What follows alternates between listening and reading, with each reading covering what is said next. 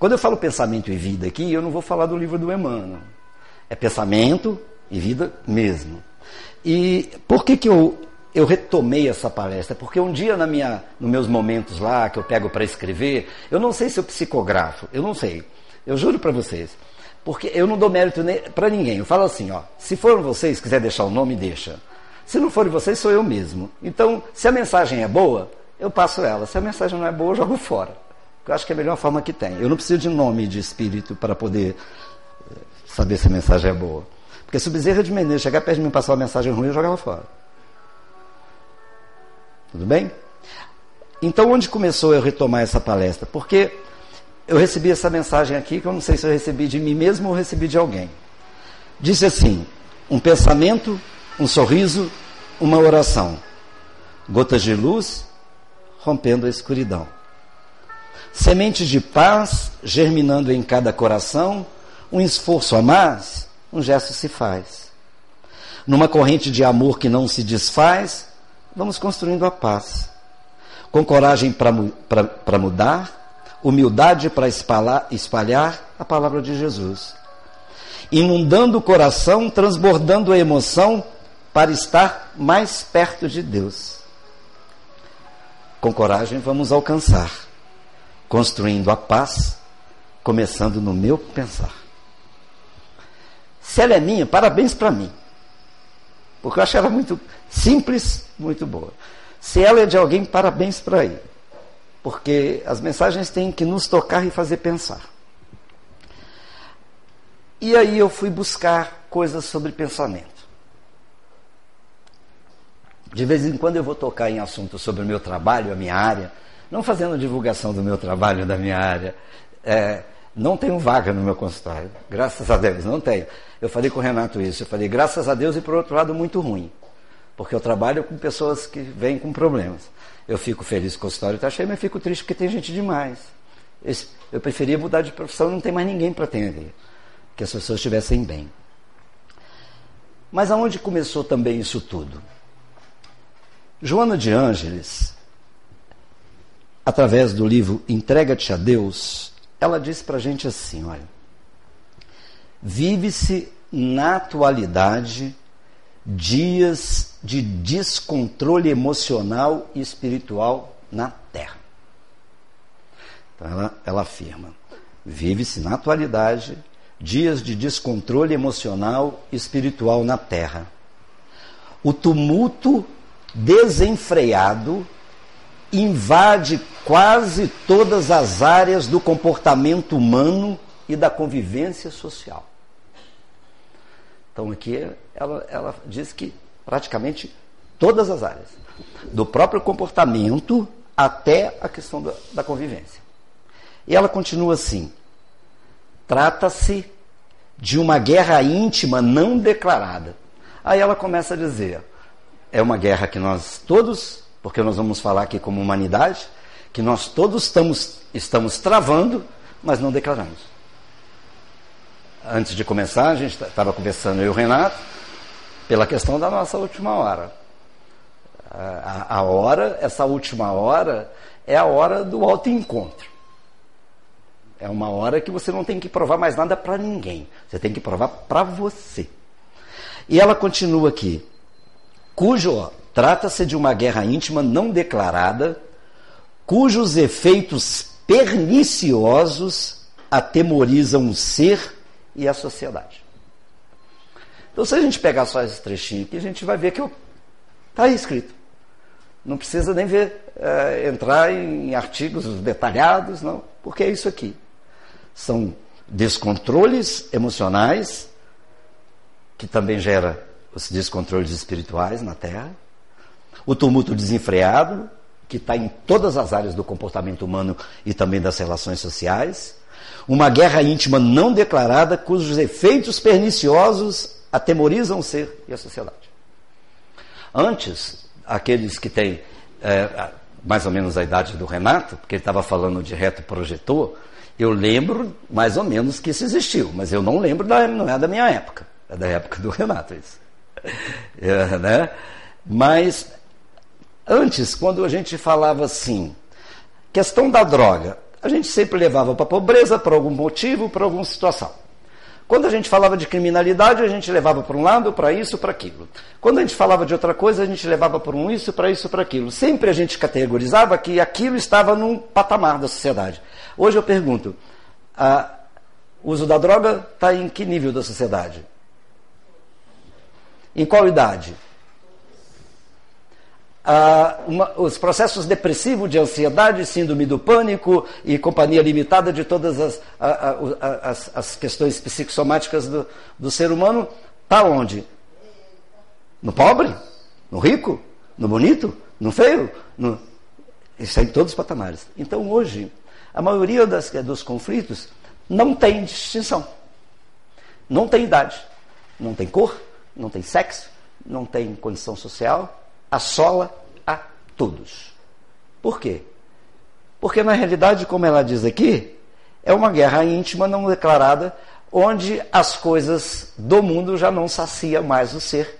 E como ele não encontra lá fora, e ele não conhece a si mesmo, não consegue entrar em, entrar em contato consigo, ele entra no desespero de uma busca desenfreada que não encontra nada. Aí gera o quê? Conflito. O externo me pede uma coisa, o interno me pede outra, eu não sei a quem é um agrado, às vezes, muito, e na maioria das vezes tento agradar o externo, desagrado o íntimo. O que acontece? Conflito. Quando às vezes eu agrado o íntimo, eu perco algumas coisas de fora, aí isso me faz sair do contexto, porque eu preciso, achando que eu preciso de estar na multidão para viver. E aí eu começo, não, então eu vou fazer porque todo mundo faz, eu faço. Aí eu entro em conflito com outro lado. Eu tenho a minha religião, meu culto, Deus, e quando eu encontro com Deus, eu fujo dos, das coisas do mundo e fujo das coisas íntimas. E não consigo enxergar Deus. Ou eu aceito Deus ou não aceito as coisas, ou aceito as coisas, mas não aceito a mim, ou aceito a mim, mas não aceito Deus. E aí como é que fica? Nem religião. Conflito. Que está presente nas casas espíritas, em qualquer religião. E não importa. Por quê? Porque eu estava só tocando, eu vou citar o Renato, porque a gente conversa mais. A, a, doutrina, por exemplo, nós somos da doutrina espírita, então eu vou falar da doutrina espírita. A doutrina espírita não é o fim, é só o meio. É só a forma. É mais ou menos o, a, a, minha tabuada, meu, a minha cartilha, para que como que eu faço? É um manual de instrução para que a gente viva. Mas vai seguir. Para me seguir tudo ali, eu tenho que abrir mão de um monte de coisa aqui. Ah, mas se eu abrir um monte de coisa aqui, eu perco a minha vida no mundo. Aí eu não posso fazer parte disso, eu não vou viver assim, tal, não sei o quê. Aí eu não abro mão. Aí, quer dizer, mas e a doutrina? Como é que faz? Eu minto na doutrina. Aí eu minto na doutrina. E quando eu estou aqui, eu minto aqui, porque eu não posso falar que, que eu sou aquilo lá, que eu penso aquilo. Aí eu minto para lá, para cá e para mim e quero ver Deus. Ao mesmo tempo, não vai conseguir ver. Aí ela joga assim pra gente, ó. Eu vou colocar o óculos de vez em quando para ficar mais fácil. São as brigas, essas palavras são da Joana, tá, gente?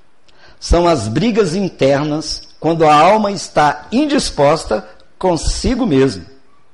As principais responsáveis pelo desequilíbrio que explode, atormentando a vida, espalhando a aflição. Eu estou satisfeito comigo? Não. Já começa por aí. Não gosto do meu cabelo, não gosto do meu rosto. Queria ser rico, queria ser louro, queria ter olhos azuis, queria ser forte, grandão, bonito, casado com a Maria, não com a Joana. Queria ter o meu, o meu pai devia ser o pai dele, porque o pai dele é bacana, o meu pai não é bom. A casa que eu moro não é tão boa quanto a dela, eu queria a casa dela. Poxa, o meu carro é bom, mas eu queria o outro carro. Eu queria, eu, eu, eu queria tocar violão, não saxofone. Eu queria. E aí, aí vai, vai, aí vai, vai, vai, vai, vai, vai, vai, vai, vai, e vai, e vai, e o tempo passa. E você não resolve. Então ela diz: são brigas internas, quando a alma está indisposta consigo mesma as principais responsáveis pelo desequilíbrio que explode atormentando a vida, espalhando aflições. Então ela coloca isso aqui para gente. Aqui a gente já podia parar e ir para casa. Ficar pensando, nossa, e agora? Como é que eu vou fazer? Mas aí ela dá uma receitinha para a gente começar a falar assim, o que, que nós devemos pensar? Aí ela diz assim para nós. No mesmo livro, Entrega-te a Deus, ela diz assim: Como é que faz? Compreendendo quem é. Se eu começar a compreender quem sou, forma sou, no contexto geral, eu já começo a me livrar de alguns princípios. eu começar a entender a finalidade da existência terrena. Com qual finalidade eu estou aqui? E aqui, quando a gente fala isso, nós não estamos dizendo nada de abrir mão de nada. Não tem problema nenhum você querer ter um carro novo. Não tem problema nenhum você querer ter uma casa bonita. Não tem problema. O, o, o Renato deu, leu a mensagem inicial aqui dizendo: cuida do teu corpo, né? Cuida das suas unhas, da sua higiene, do seu bem-estar. É muito bom ter conforto. Não pensa que, que, que a Deus, a espiritualidade, Jesus está condenando a gente ao seguinte, não. É, porque quando fala pega tua cruz e siga, todo mundo está querendo comprar já dois tocos de madeira e colocar nas costas achando que martírio é crescimento. Não, consciência é crescimento. Se o martírio vier, tem a consciência que é seu. Né? E pega a sua cruz e segue. Mas ninguém está obrigando a ninguém a ser porque todo mundo confunde humildade com, é, com, com simploriedade, com pobreza, com miséria, com sujeira. Então tem que andar com, com, chinelo velho, com a calça rasgada, com a barba grande, com a roupa suja. Pra, pra... Isso não é humildade, isso é falta de cuidado. Falta de higiene, de tudo, que a gente tem que cuidar de uma pessoa dessa. Ah, então, não é fugir de nada, não é você ser um grande empresário, não tem nada a ver isso. A riqueza faz parte do progresso humano. Agora, tudo que você faz, você usa aí, aí que vem as consequências. Imagina bem se não tivesse o, o dinheiro. Eu tive um problema muito sério, não vou me estender não, porque daqui a pouco eu tenho 58 slides. Estou no segundo ainda, vocês não já dá para imaginar, né? São 8 e 20. Mas o Renato falou que hoje a gente pode ir até umas 15 para as 10, né, Renato? A espiritualidade deu uma trégua aí para gente. A minha mãe falava uma coisa comigo, minha mãe era muito católica, veio de fazenda, meu pai era um espanhol meio grosseiro, tal, aquela coisa toda, os jeitos deles, maravilhosos pais ainda continuam sendo. Mas minha mãe falava o tempo todo comigo, o dinheiro é sujo. Às vezes tinha uma, uma punha um dinheiro assim da, da cama, tira o dinheiro daí que o dinheiro é sujo. O dinheiro é o mal do mundo, é o desgraça do mundo. Gente do céu, até eu ficar livre daquilo para começar a ganhar dinheiro, foi um sacrifício. Porque eu ficava até com medo de ganhar dinheiro. Eu falava, dinheiro é sujo, dinheiro faz mal. Eu só fui compreender que não fazia mal porque a gente morava de aluguel, era muito pobre. Quando eu comecei a trabalhar, eu comprei uma casa para minha mãe, dei conforto para minha mãe e tudo. Ela começou a gostar de dinheiro.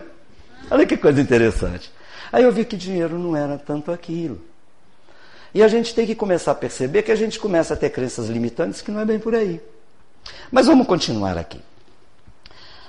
Compreendendo quem é, a finalidade da existência terrena, o ser desperta para o amor a si mesmo e para com todos. Aí lembramos Jesus. Aí a gente lembra Jesus. Senhor, qual é o primeiro mandamento? Ama Deus sobre todas as coisas. E o segundo, que é idêntico.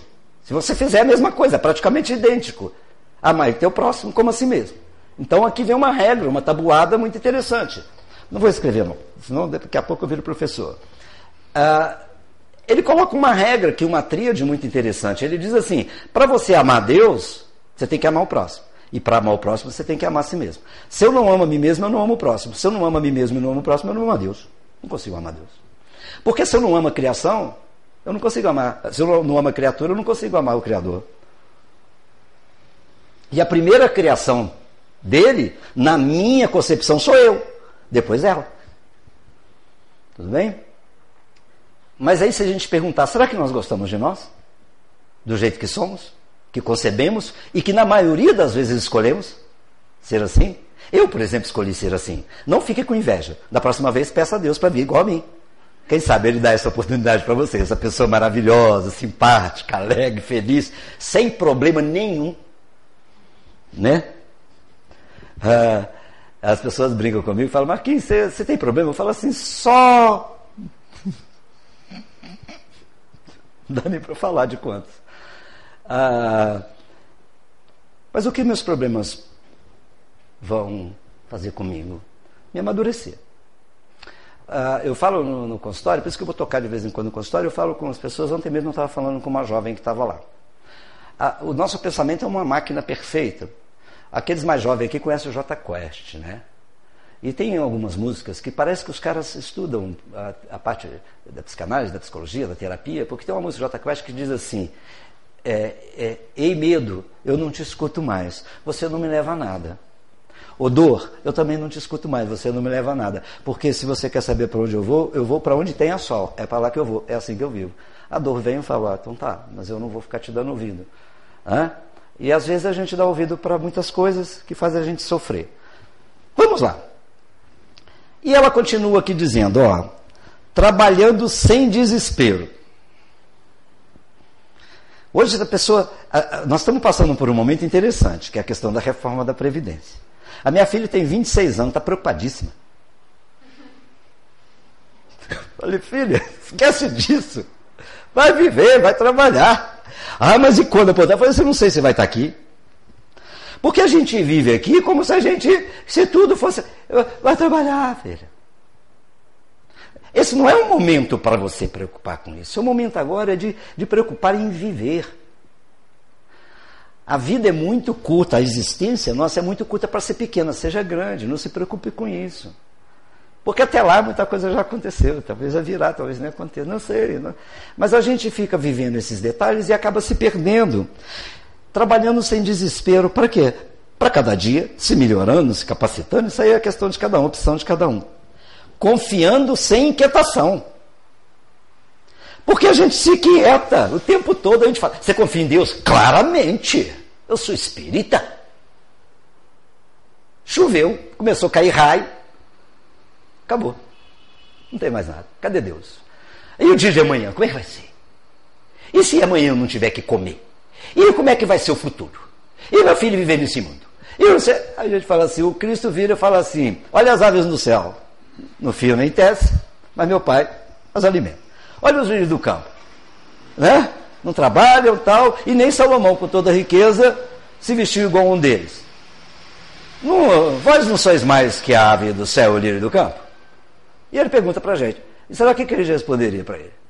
Ele não está dizendo para não trabalhar, ele disse ganhará o pão que só do seu rosto. Mas a nossa inquietação com o futuro gera a primeira coisa, o que, que chama isso? É preocupação com o futuro, ansiedade. Hoje o Brasil é o terceiro país classificado em ansiedade e depressão do mundo. Beleza? E já é o quarto em suicídio. Começando que isso assusta a gente, alargando jovens de 8 a 9 anos até qualquer idade. Isso assusta. Trabalhando sem desespero, confiando sem inquietação, servindo sem humilhação, porque servir não é se humilhar, servir é só servir. Eu não vi nenhum momento Jesus, nenhum apóstolo, ninguém se humilhando. Simplesmente servindo e avançando sem tensões perturbadoras nos objetivos essenciais da vida. Tá difícil. Como é que fica isso? Mas vamos terminando aqui. Começando pelo. Olha o que, que ela fala aqui. Começando pelo pensar e terminando pelo agir. Então ela está dizendo que começa tudo em nós. Tudo pelo nosso pensamento. A depressão é a insatisfação com o passado, que não foi bom. E a ansiedade é a relação com o futuro que eu não confio. Como a gente não sabe viver apenas a cada dia, porque Jesus nos alertou, não preocupei-vos com o dia de amanhã. Basta a cada dia o seu mal. Ele já estava falando, ó, segura as ondas, porque senão você vai sofrer. Mas vamos lá. Se a gente começar a perguntar dentro da doutrina, de uma forma geral, o que somos nós, não é quem somos nós, porque é a primeira proposta que ela diz lá, sabendo quem é. A gente vai começar aqui ah, pela questão do livro dos Espíritos. Né? Na questão 23, ele diz assim: pergunta assim, ah, quem são os Espíritos? Aí ele diz lá, o princípio inteligente do universo.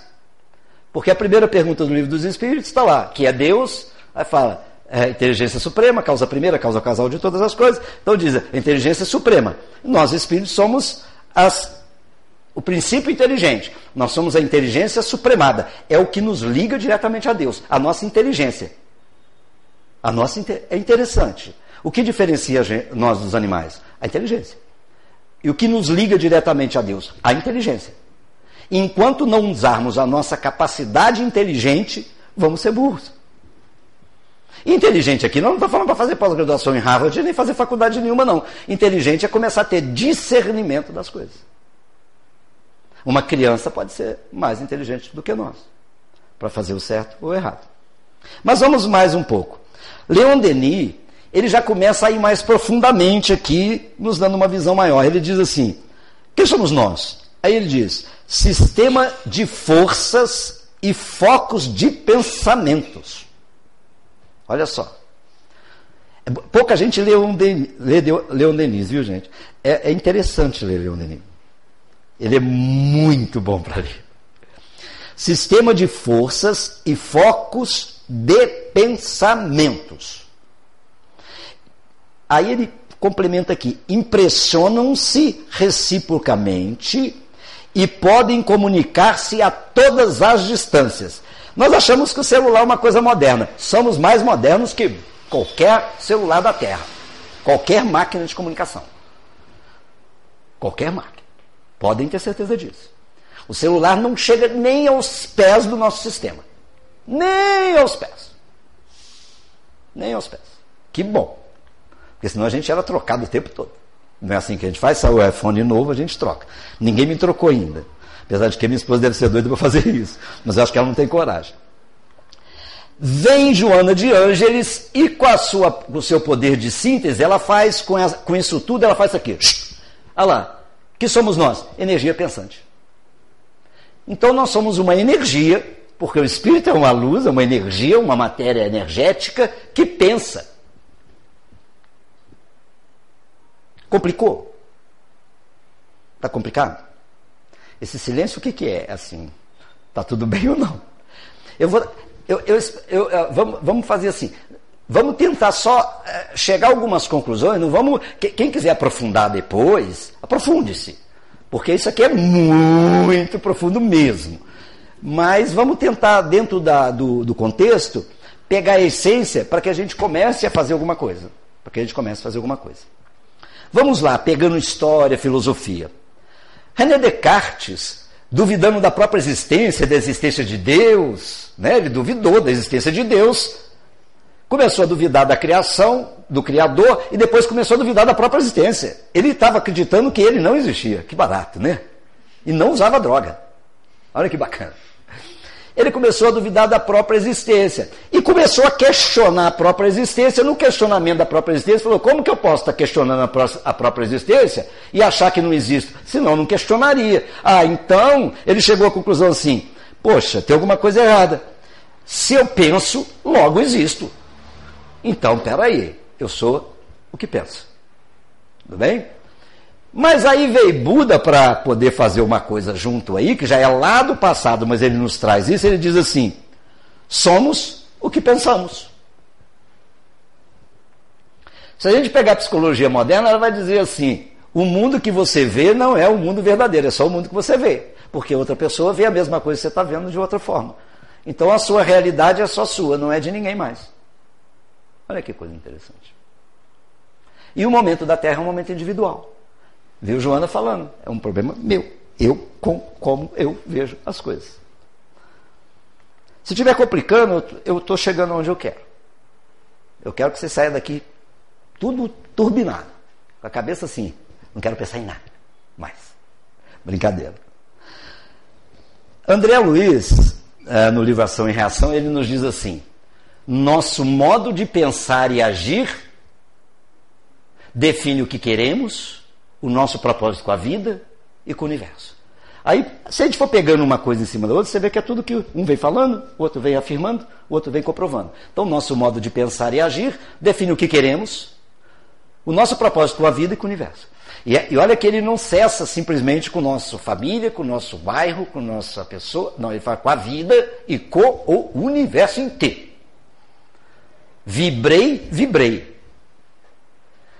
Vou te conhecer pela sua vibração. Quando a gente desencarna, não precisa falar. Você chega na frente do Clarence e fala, eu queria falar. Ele falou, já sei.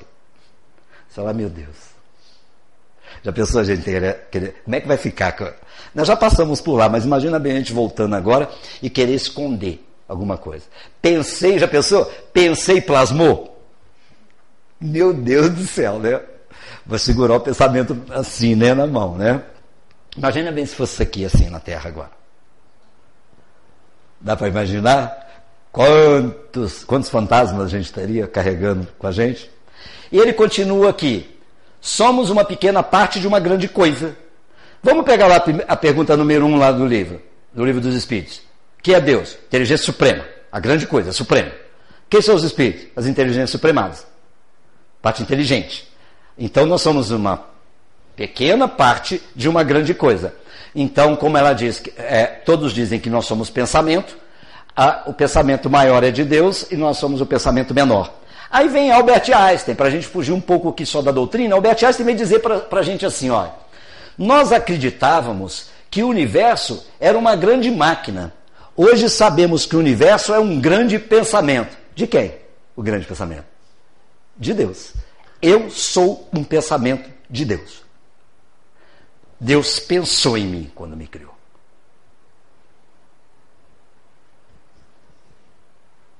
Eu não sei vocês. Vocês é quem sabe. Porque eu não vou me meter na vida de vocês. Eu tenho que cuidar muito de mim agora. Percebe aonde que a gente está chegando? A ciência diz.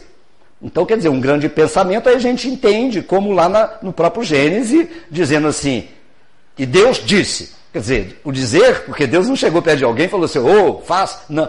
Ele, o pensamento da criação, pensamento da criação. E é assim até hoje. O que Deus pensa e plasma, se forma. Mas vamos continuar um pouco. Para que a, a gente, para a gente aprender um pouco o que ocorre com essas circunstâncias, só para a gente começar a conceber, precisamos conceber mergulhados no fluido cósmico, que a gente, aqui a maioria de nós espíritos sabe, que tudo que está aqui entre nós é fluido cósmico, né? Nós respiramos, nós jogamos, então tá tudo, nós estamos mergulhados. Não vou entrar em detalhe, só de fluido cósmico dá uma, dá uma, uma palestra no seminário.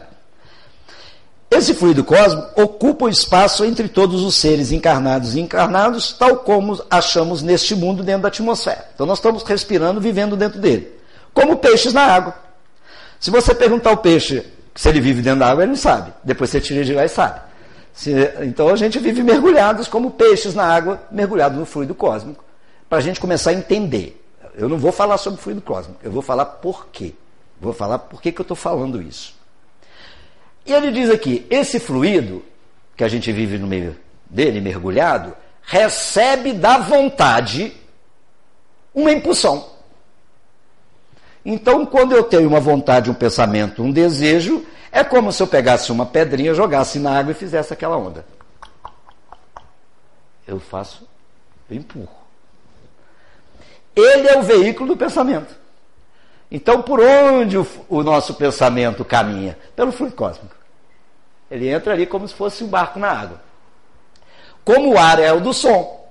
A diferença é que as vibrações do ar são circunscritas. O que, que é a vibração do ar são circunscritas? Se eu estou aqui e tem uma parede aqui, eu sopro, o ar não passa. O pensamento passa. Então ele está dizendo assim: a diferença é que as vibrações do ar são circunscritas, ao passo que as do fluido universal se estende ao infinito, não tem fronteira. Nós não rezamos, não oramos. Quando a gente está fazendo oração, nós estamos emitindo o quê? Pensamentos que saem do nosso íntimo que geram ondas, vibrações que atingem aonde nós endereçamos. Não é nada mais do que isso. Não é nada mais do que isso. Aonde, até onde vai? Até onde a sua força conseguir mandar. Se a minha vontade é muito grande, eu impulsiono aquilo, né? Quando alguém da nossa família ou nós mesmos ficamos doentes, como que é a nossa prece? E quando simplesmente nós estamos naquele dia que a gente não está nem aí para a vida, como é a nossa prece? Né? Depende da vontade. Dirigido, pois, aí ele continua: dirigido, pois, o pensamento para um ser qualquer, na terra ou no espaço, palavras de André Luiz. Dirigido, pois, o pensamento para um ser qualquer na Terra ou no espaço, de encarnado para desencarnado ou vice-versa, uma corrente fluídica se estabelece entre um e outro, transmitindo de um ao outro o pensamento como o ar transmite o som. Então, mergulhados no fluido cósmico universal, quando através da minha vontade, do meu pensamento, eu emito ondas que atingem qualquer uma, a qualquer lugar, a qualquer momento.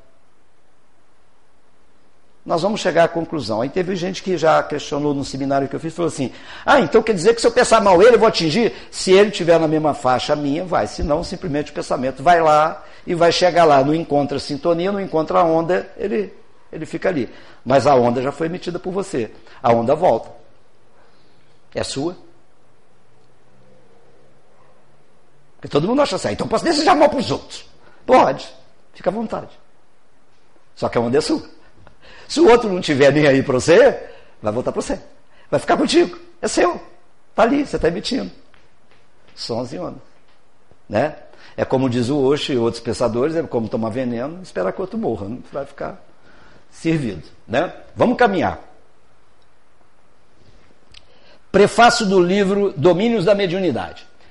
O livro Domínios da Mediunidade, psicografado por André Luiz. Né? Ah, perdão, psicografado por Chico e, e ditado por André Luiz. Mas quem faz o prefácio é o Emmanuel. No dia que eu li isso pela primeira vez, eu não sei quantos anos eu tinha, eu falei, caramba, o que, que eu estou lendo isso aqui? Onde vira isso? Não entendi nada daquilo. Hoje eu comecei a entender, já estou quase entendendo. Ele começa assim: raios, ondas, criaturas e mentes. Eu falei, caramba, não dá, né? É igual me deram. O primeiro livro que foram me dar para me ler foi um livro do Divaldo na época.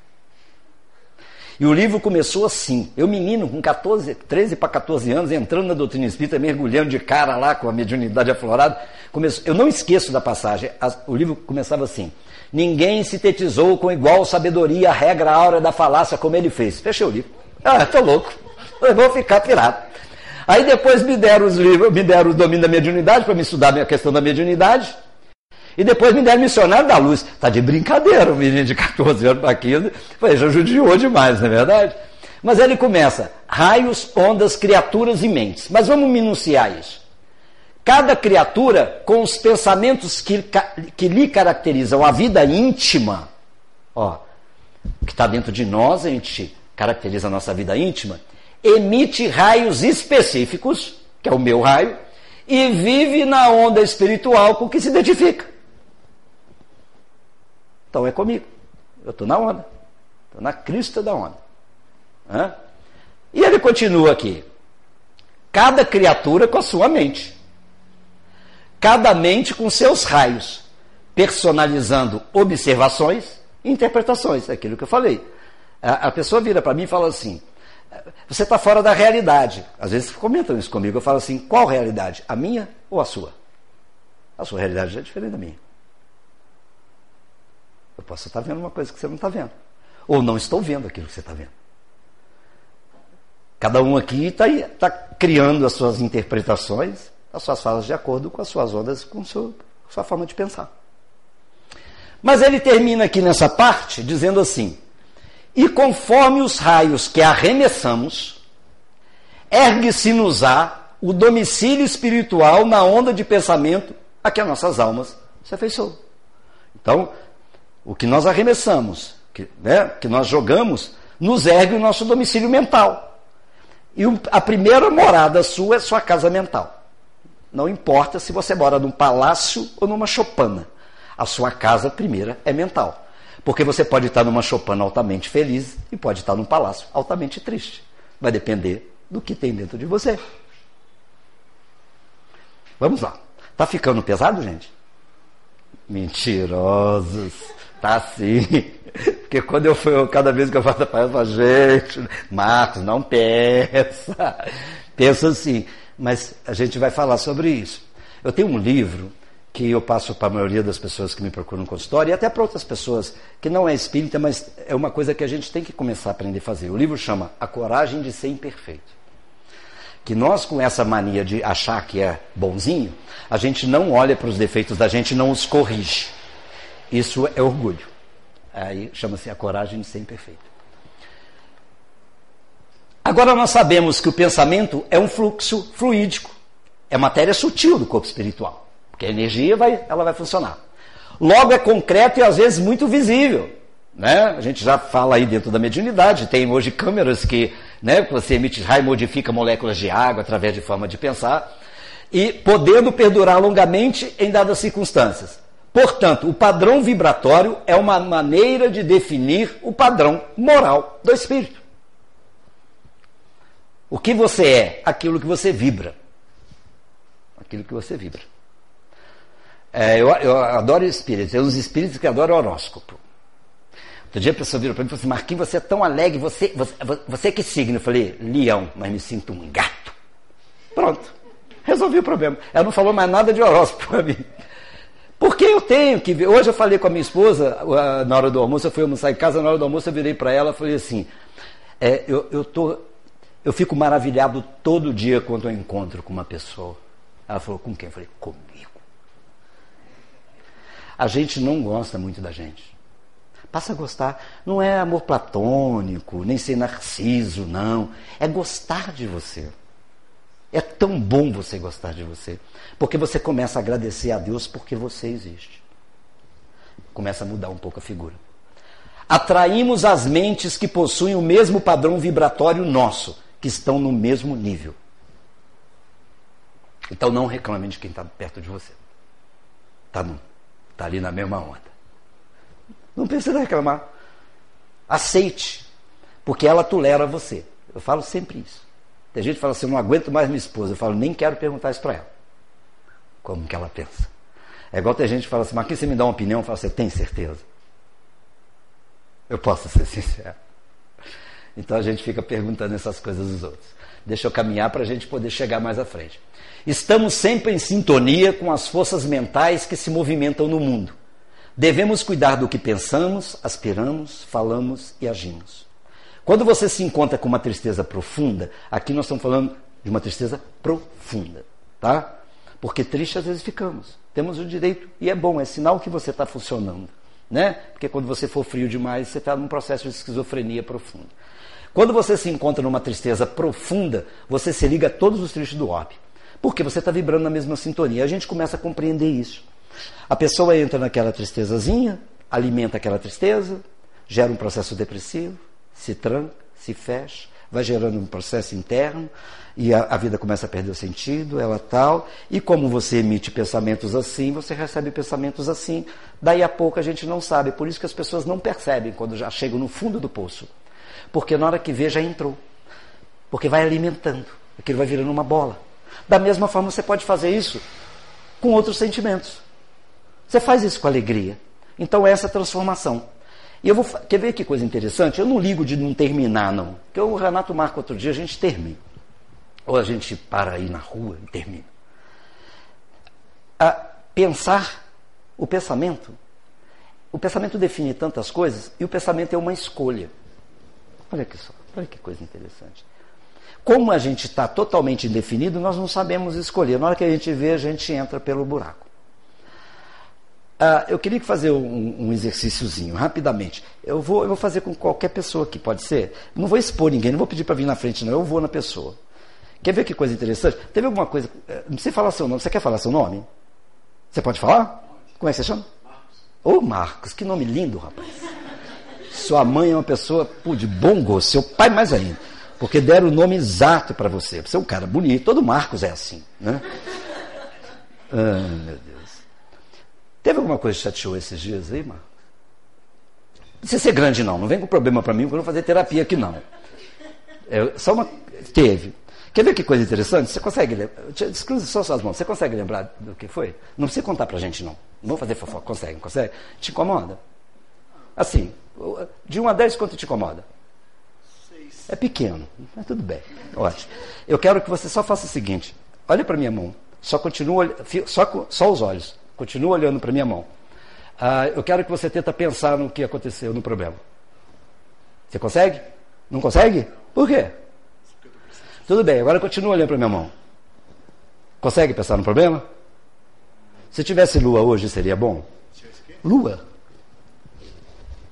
Seria bom para. Seria, né? Uma lua bonita. Você gosta de lua bonita?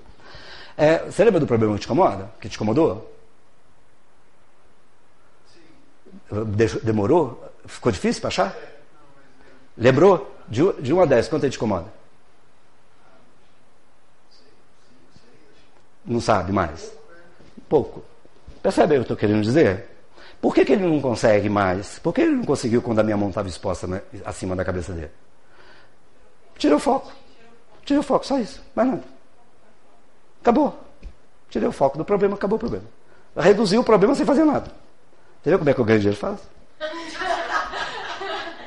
Tudo bem? É, então a gente começa a perceber que o foco que eu dou para a coisa é o valor que eu dou para ela. E por que, que eu valorizo? Então, o medo, eu não te, não discuto mais. A tristeza, eu também não discuto mais. Você não me leva a nada. Eu vou procurar uma coisa onde eu possa ver sol, onde eu possa ter amor. Ah, então, as minhas escolhas definem quem você é e como eu vivo.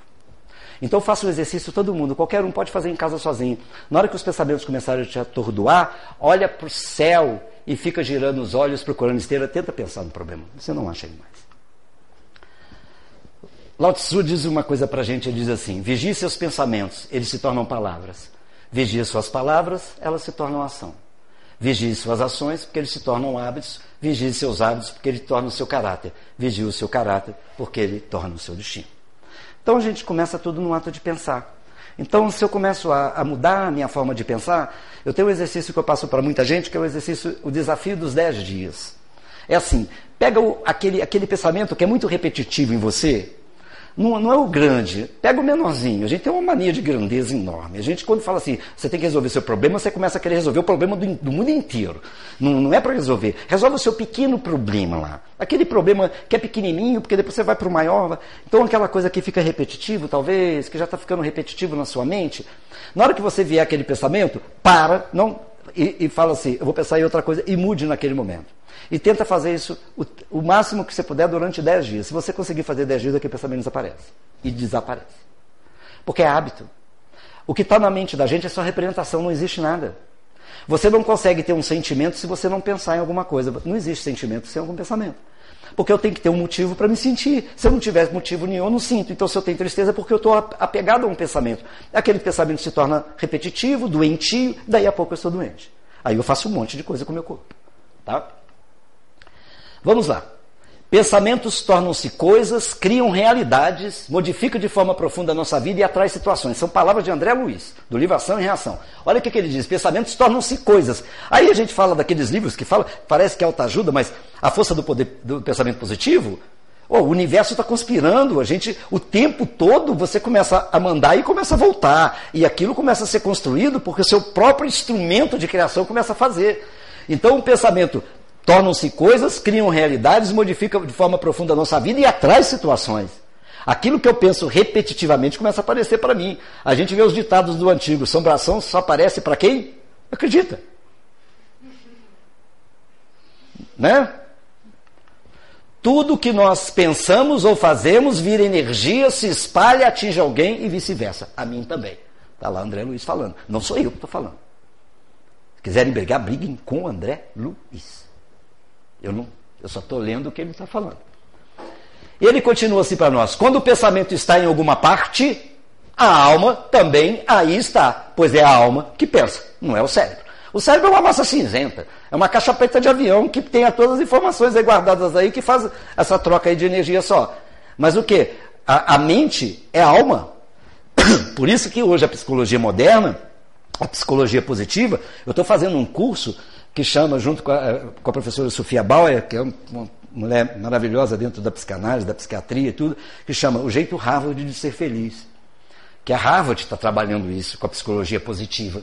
É, é, é, é hoje eles trabalham o, o, ser espiritual. Não, não doutrina espírita. O ser mais do que simplesmente físico. Eles dizem que a nossa. A gente emite raios, recebe ondas. A física quântica, agora com Marcelo Grace, começou a mostrar exercícios de Deus quanticamente.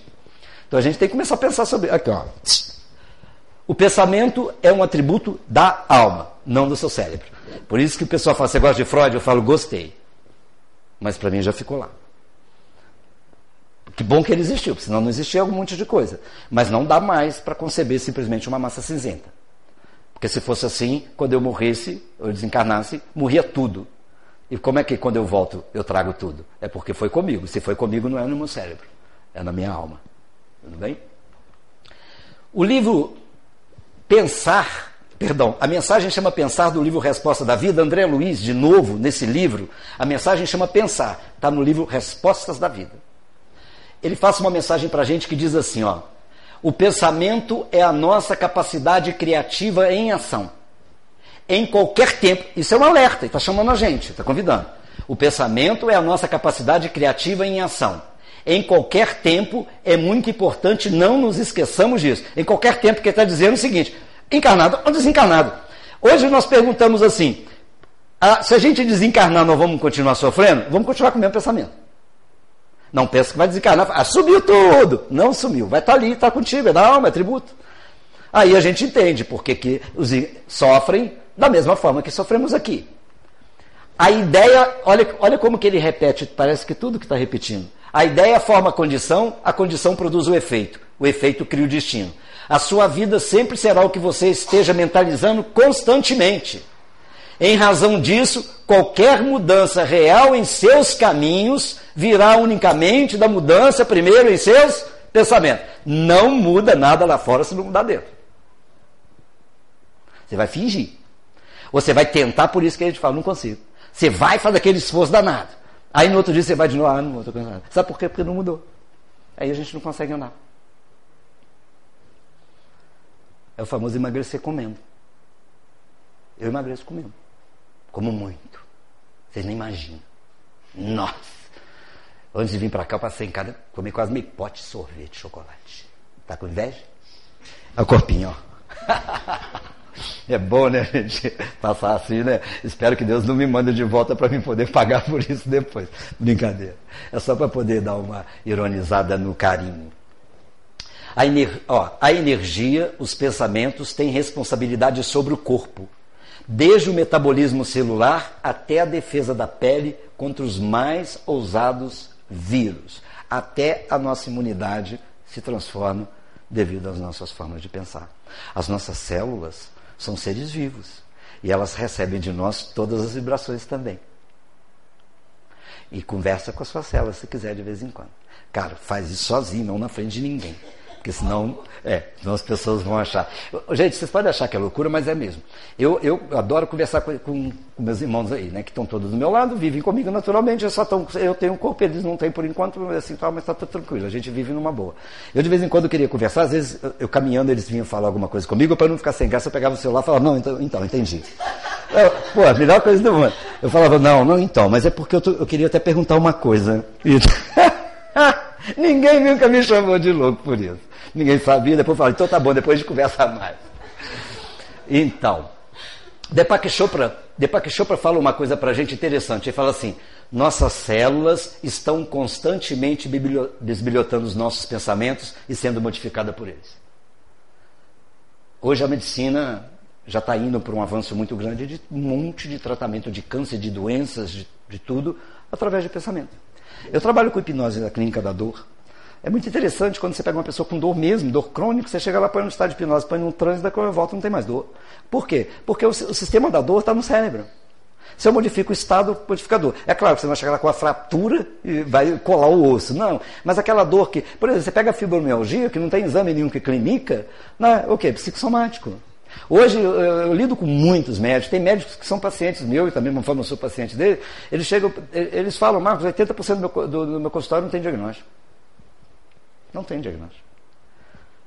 Hoje chegou uma paciente para mim toda empipocada, coçando, coçando, o corpo todo. Vai, vai mexer, vai, vai falar com não sei o quê. Teve uma briga infernal no final de semana, eu sou tal, não sei o quê, papai coçando, coçando, coçando, coçando, 20 minutos. Papai, tira, pá, mexe para lá, faz as minhas bruxarias.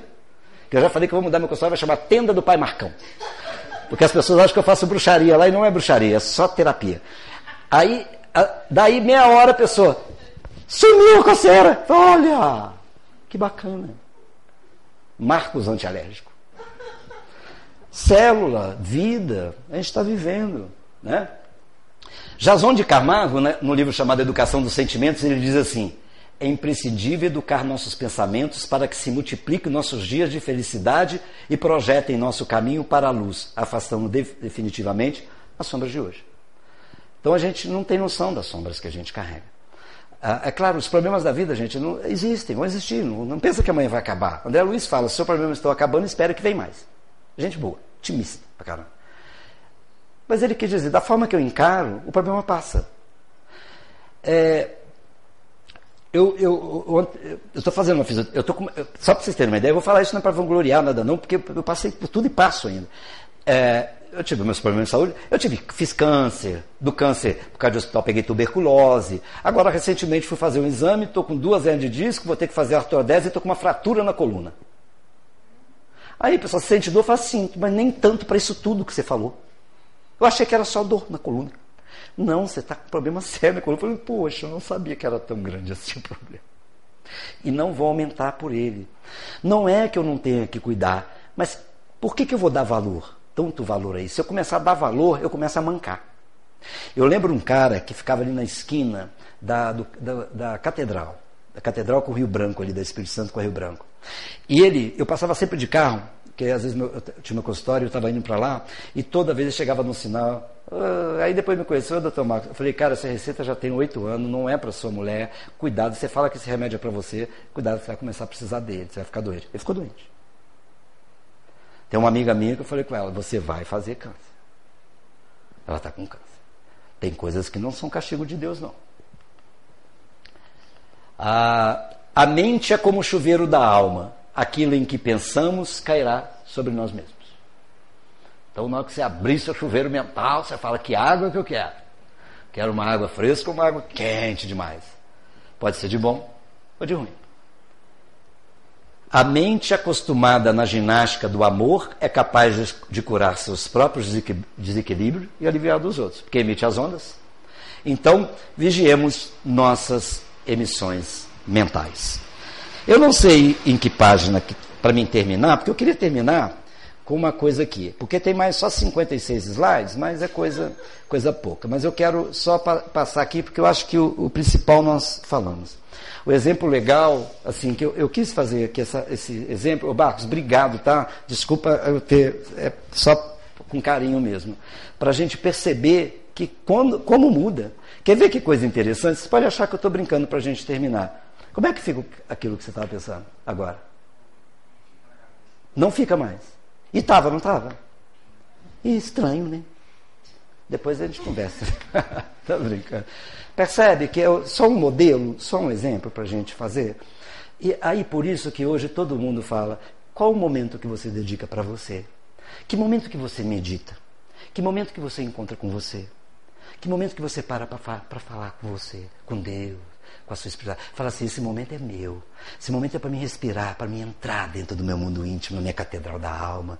Falar comigo. Que seja chorar, não tem problema chorar. Fala, Senhor, hoje eu quero chorar contigo. Hoje eu quero falar contigo. Eu quero sentir o seu amor em mim agora. Porque você vai sentir. A gente não entende que isso, nós vivemos de ondas. Nós ficamos esperando Deus e Jesus aparecer na nossa frente materialmente e nós vamos ficar rodando, rodando eternidades, eternidades, talvez não vamos encontrar com ninguém, mas podemos encontrar com qualquer um a qualquer hora. Por isso, quando falo vigiar e orar, o vigiar e orar não é virar beato, rezando terço, ficando não. A minha emissão de pensamento é uma prece. Se meu pensamento é bom, eu sou bom. Se meu pensamento tem amor, eu sou amor. Se meu pensamento tem alegria, eu sou alegria. Isso é prece. O duro é quando meu pensamento é triste, rancoroso, raivoso, duro, pesado, sacrificante, massacrante, não só com os outros, comigo mesmo. Que prece que eu, estou emitindo. Aí depois de noite eu deito lá um pouquinho e falo, Senhor, deixa eu rezar. Ele fala, ah, meu filho, para um pouquinho para pensar. Para só um pouquinho. Olha para você um pouquinho. Olha para o fundo dos seus olhos. Vê o que você enxerga. Vamos lá, né? Eu vou terminar aqui dizendo assim: em todo indivíduo existe um recanto imaculado, virgem, inexplorado, silencioso, profundo. Em toda criatura permanece um mundo, santo e ignorado, nunca dantes penetrado, aguardando enriquecido de ternura. Há no abismo de toda a alma um rochedo, um lugar, uma ilha, um paraíso, recanto de maravilha a ser descoberto. Em todo o coração se demora um espaço aberto para a aurora, um campo imenso a ser trabalhado, terra de Deus, lugar de sonho, reduto para o futuro. Em toda a vida há um lugar para vidas, como em toda alegria, para uma suave melancolia que às vezes pronuncia aflição. Há, porém, um lugar em mim, em todos nós, na ilha dos nossos pensamentos não desvelados, um abismo de espera, um oceano de alegria, um cosmo de fantasia para brindar-te, Senhor. Vem, meu amado Rei Senhor, dominar a minha ansiedade, conduzir-me pela estrada da redenção e torna desse estranho e, e toma desse estranho solitário país, reinando nele e o iluminando com todas as suas claridades celestes, para que feliz eu avance até o desfalecer das forças no teu serviço libertador. Vem, meu rei, ao recanto do meu coração e da minha mente, e faz de minha vida um hino de serviço, e por ti um perene pensamento e uma linda canção de amor. Esse é o guia do nosso pensamento e é o modelo da nossa conduta. Que a gente possa nos esforçar conosco mesmo, não preocupando com a opinião só das pessoas, porque a primeira opinião que nós temos de nós mesmos é a nossa. Que nós possamos ter uma opinião sobre nós boa, para que as pessoas também possam ver em nós o brilho que a gente quer ver nos outros. Que Jesus nos abençoe, nos dê muita paz, que a gente possa sorrir, vibrar, porque o mundo é dos felizes, porque Jesus nos chamou de bem-aventurados. Que sejamos bem-aventurados. Muita paz a todos.